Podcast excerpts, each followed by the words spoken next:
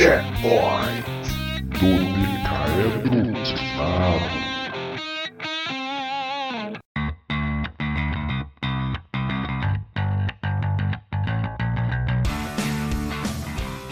Olá, aqui é o Thiago P e eu sou tão fã do Homem-Aranha que até a saga do clone eu gosto, mas os filmes do Aranha do Andrew Garfield pra mim já é demais.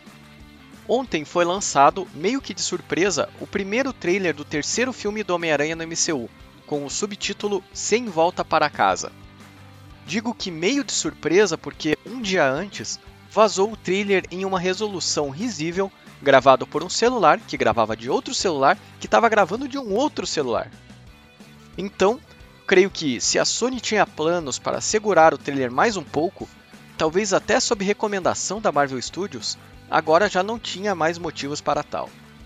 A demora para exibir um primeiro trailer estava causando estranhamento por parte dos fãs e até da mídia especializada. Afinal, faltam menos de 4 meses para a estreia do filme, e, até então, não sabíamos de nada além do que já havia sido vazado, como a presença do Dr. Octopus do Alfred Molina e a ligação forte com o Doutor Estranho. E essa ligação, inclusive, é resumida no primeiro minuto do trailer, praticamente entregando o núcleo do enredo do filme. E o legal é que, em partes, a trama faz uma relação direta com os quadrinhos. Nas HQs, a identidade secreta do Homem-Aranha é revelada pelo próprio Peter Parker durante a saga da Guerra Civil, aquela mesma que vimos no terceiro filme do Capitão América. Só que se no MCU foi apenas uma briguinha entre amigos, nos quadrinhos ela tomou uma proporção gigantesca, com centenas de super-heróis brigando entre si. Também ao contrário do que temos no MCU, a grande maioria dos super-heróis nas HQs preservam sua identidade real. E a Guerra Civil eclodiu no momento em que o governo passou a exigir que os heróis revelassem suas identidades secretas para poderem ser responsabilizados por eventuais crimes ou danos colaterais que poderiam causar. O Homem de Ferro era a favor desse tratado, enquanto o Capitão América era contra.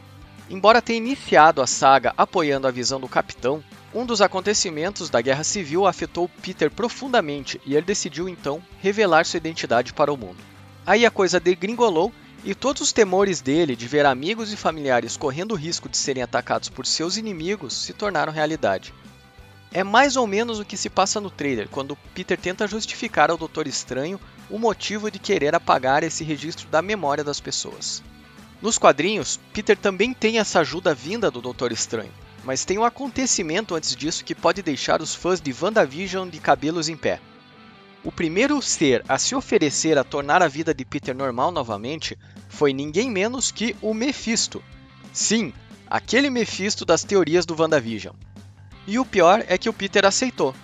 Porém, como sabemos, não se deve fazer pacto com demônios, pois sempre tem um termo aditivo que ninguém lê. Em troca de reverter alguns acontecimentos ruins da vida de Peter depois da revelação da sua identidade e apagar a memória das pessoas, o amor entre ele e Mary Jane nunca iria existir novamente. E no trailer do filme temos uma fala rápida do Peter que também flerta com esse momento. Mas a pergunta que fica é: será que finalmente vão introduzir o Mephisto à história? A minha aposta é que não, mas vai que, né? Por fim, fica aqui uma crítica de um fã do Homem-Aranha. Embora eu goste muito do Tom Holland como Peter Parker, o que os roteiristas estão fazendo com o personagem é algo triste. Em todos os filmes dessa nova trilogia, ele é o causador dos problemas que precisa resolver e sempre precisa da ajuda de um terceiro. No primeiro filme, ele queria se provar ao Homem de Ferro que poderia fazer parte dos Vingadores e acaba se metendo em altas confusões com uma galerinha do barulho.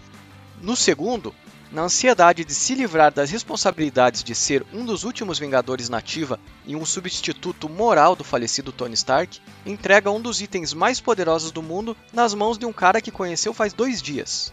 E agora está prestes a causar um cataclisma multiversal para fazer que esqueçam da identidade secreta dele, porque ele não consegue ficar quieto enquanto o Doutor Estranho faz um encantamento importantíssimo. Tá faltando um pouco de crescimento de personagem para ele, né?